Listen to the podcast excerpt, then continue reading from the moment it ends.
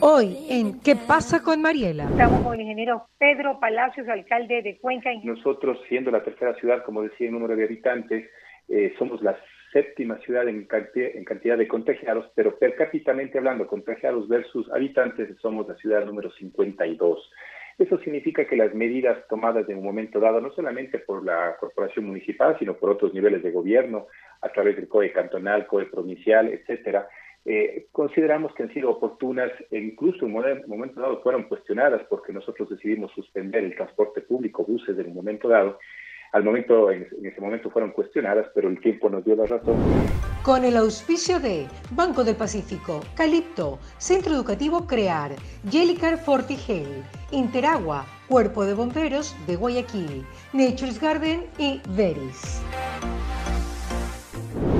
Estamos acá en Radio Fuego 106.5, 1 y 23 y estamos con el ingeniero Pedro Palacios, alcalde de Cuenca. Ingeniero, gracias por recibirnos en esta entrevista. Cuéntenos cómo va su bella ciudad, cómo lo están manejando el tema de esta pandemia. Gracias por darnos esta entrevista.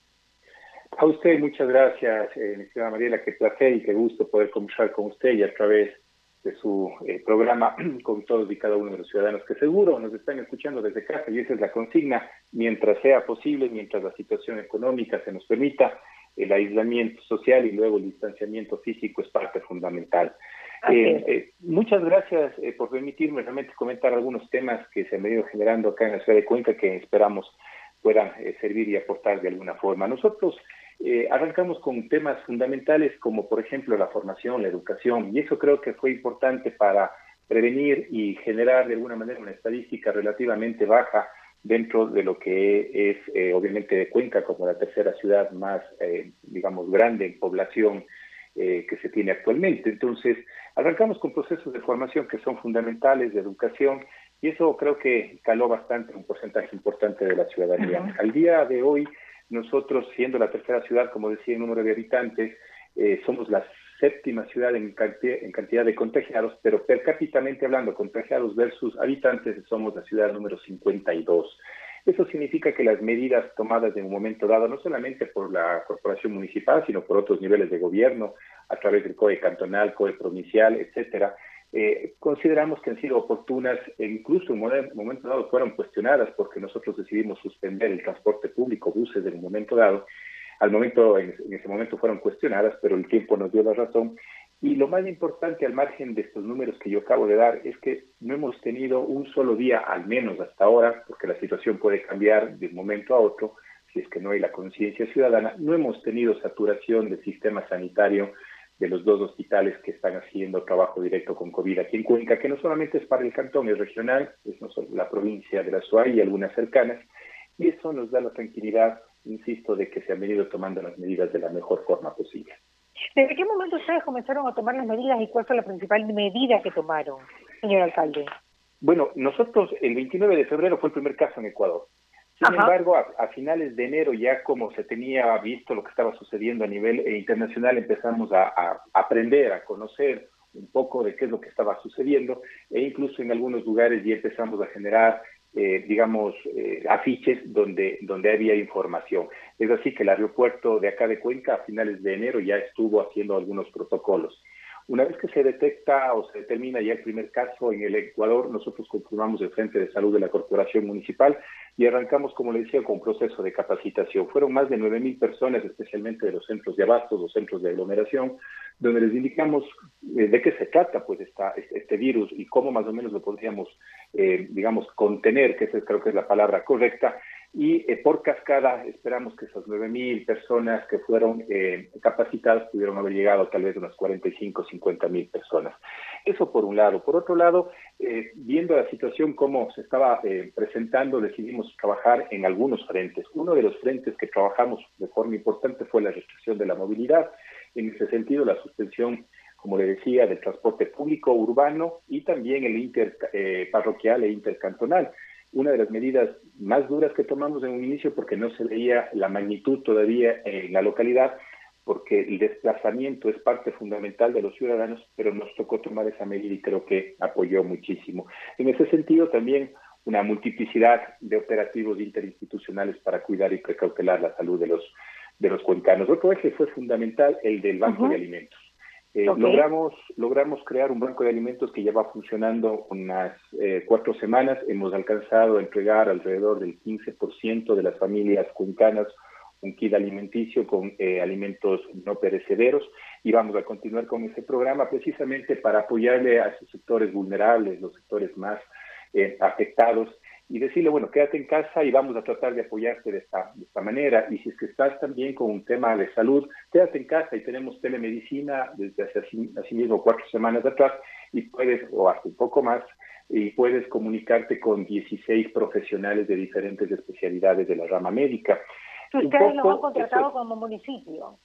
Eh, realmente tenemos un hospital, eh, muchos de los médicos son eh, funcionarios del hospital municipal, pero también hemos tenido la generosidad de otras personas que han decidido incorporarse a esta plataforma eh, virtual y profesionales de muy buen eh, prestigio que han estado, incluso en los temas psicológicos que son importantes hoy en día porque un aislamiento tan prolongado en algunos casos son personas solas o que eh, parejas realmente ya solas que necesitan un apoyo y acompañamiento psicológico. Hemos apoyado también en medio de esta situación a una, y hemos atendido una cantidad importante, desafortunadamente eso es una realidad, pero también hay que, hay que decirlo y hay que expresarlo, eh, violencia de género, violencia intrafamiliar, hemos estado trabajando muy cercanamente con ellos, hemos creado una nueva casa de acogida para poder atender a, las personas, a las mujeres, familias, incluso con mujeres con niños que han tenido que ser reubicadas. En fin, es un proceso social, económico, sanitario, no lo podemos ver únicamente desde un punto de vista. Claro, pero eh, señor alcalde, definitivamente Cuenca ha sido una ciudad que en los últimos años ha crecido muchísimo, ¿no? Primero también por, por los extranjeros que están en Cuenca, que no sé cómo se están manejando, usted me lo contará ahora, y también porque es una ciudad de jóvenes universitarios, ¿no? Bueno, es una, un tema etario bastante interesante en cómo se ha venido manejando la ciudad. Efectivamente, tenemos eh, diferentes tipos de, de, personas que se encuentran en, digamos, en tránsito y algunos viven en nuestra ciudad de diferentes lugares. Tenemos un grupo de extranjeros, especialmente de, Estados Unidos, Canadá, eh, alrededor de 10.000 en un momento dado. Este rato seguramente bajó un poquito la, la, la cifra. Eh, de alguna forma también es importante ese intercambio cultural de, de, de, unos con otros. Tenemos obviamente personas de países cercanos, Venezuela, Colombia, Perú, que también eh, hacen su, su, labor en cuanto a esa, a esa generación de ser, eh, digamos, ciudadanos ya del mundo y nosotros poder aprender esa, esa posibilidad de, de nuevas dinámicas sociales, de convivencias, de hábitos, incluso en un momento dado. Yo creo que siempre estaremos para poder aprender mucho, a enseñar lo que podamos y eso le ha permitido a Cuenca de alguna forma también generar eh, una dinámica diferente de interrelación social, manteniendo esas costumbres de identidad que siempre ha sido propia de, nosotros, pero con una apertura a poder entender y conocer, obviamente, nuevas nuevos hábitos, nuevas costumbres de gente que ¿Y eso ha sido positivo o negativo en esta pandemia, alcalde? Le digo que eh, realmente lo que más nos ha preocupado en general eh, es las personas que están en movilidad, en condición de movilidad humana. Pero no solamente es Cuenca, yo creo que es la región debido a lo que desafortunadamente ha sucedido en un país hermano como Venezuela.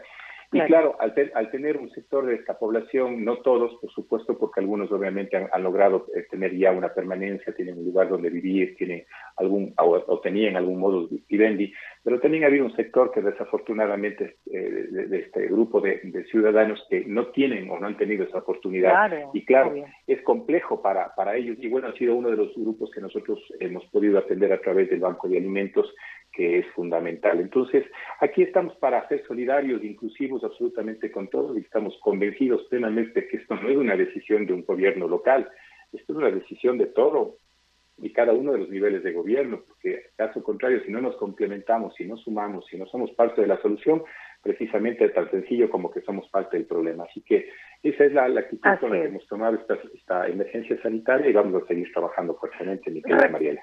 Recojo el tema del banco de alimentos. ¿Ustedes ya lo planificaron hace tiempo o lo están, lo están creando al andar? Eh, bueno, realmente apenas eh, vimos que teníamos este caso, el, primer caso en Cuenca fue el 14 de marzo. Ese mismo día nosotros ya activamos el COE eh, cantonal, declaramos emergencia a la corporación municipal y como ya veníamos con el Frente de Salud, justamente veíamos qué, qué actividades podíamos hacer.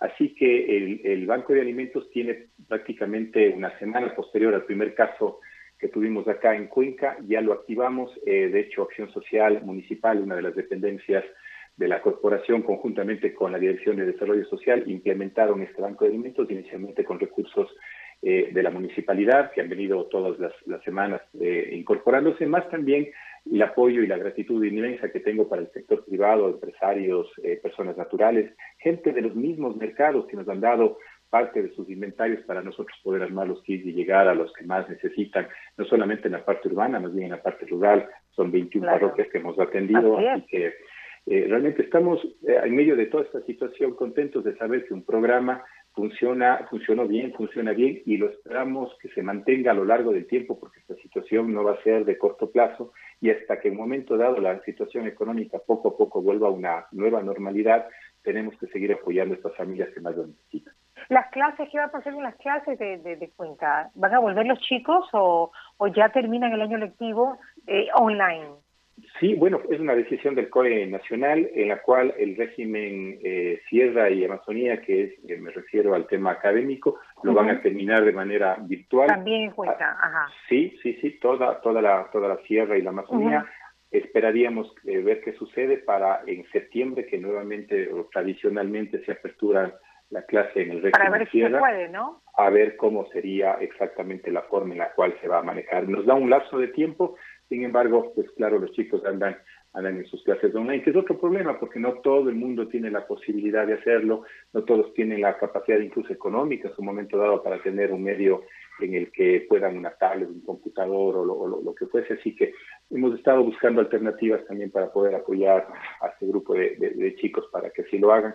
Es una situación compleja definitivamente, pero este aislamiento eh, social es parte fundamental y ya lo se, lo se lo tiene claro, ¿no? O sea, no es un asunto que se lo, se lo inventado localmente, es un tema clarísimo a nivel mundial, el aislamiento social hasta donde se pueda y el distanciamiento físico como parte fundamental es la única medida que tenemos hoy en día, obviamente aparte del equipo de protección personal mascarilla que nos pueda cuidar y, y, preservar realmente que no haya unos picos tan, tan elevados como ha sucedido en otros, en otros lugares. ¿Cuáles son los picos de cuenta?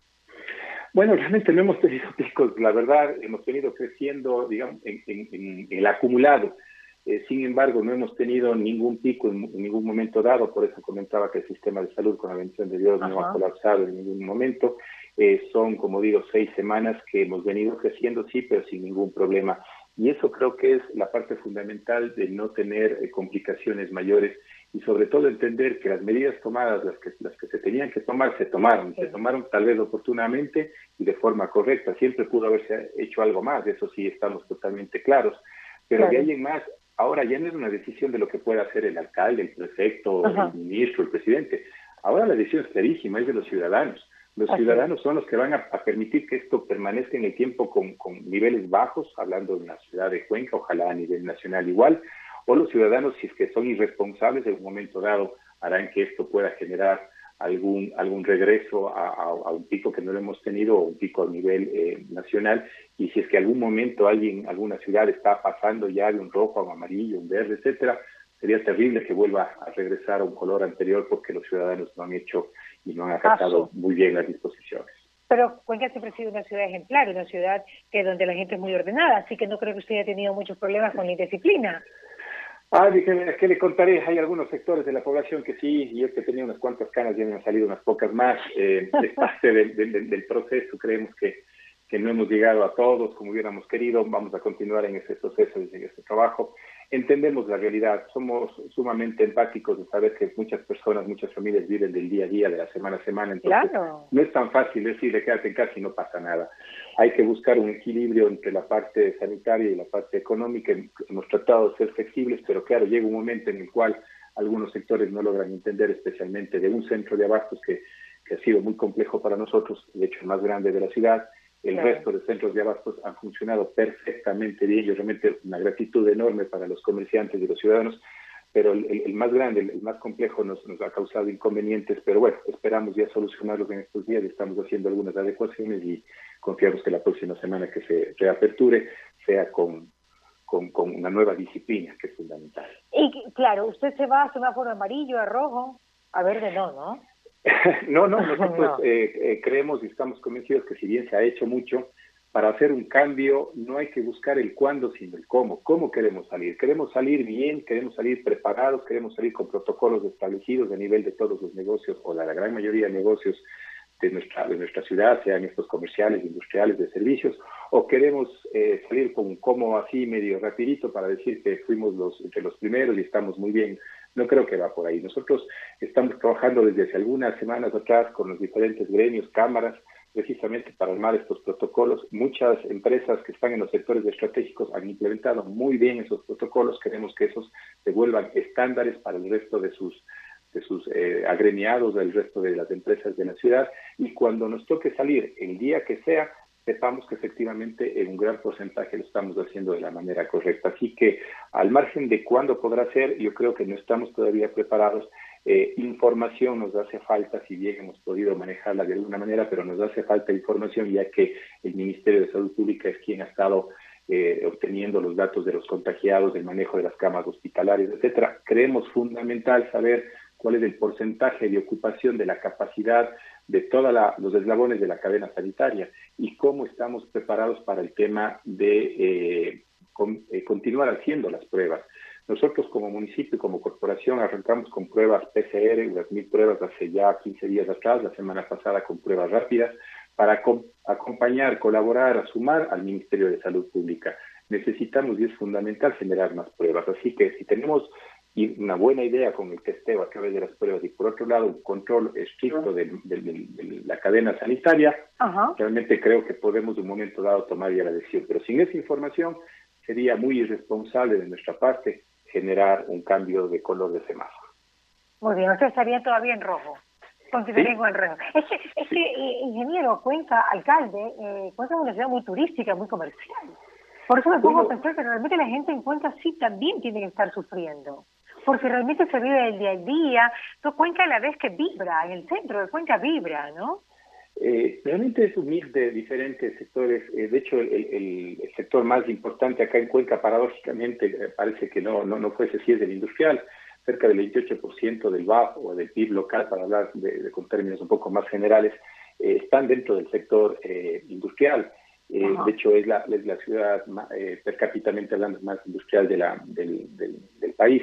El tema turístico es importante para nosotros, sin embargo, por ahora, desafortunadamente, porque hay mucho potencial y hemos venido trabajando fuertemente en eso, pero no ha sido suficiente aún, apenas representa entre, bueno, hay, diferentes criterios, entre un 2.8 y un 3.5% del PIB interno.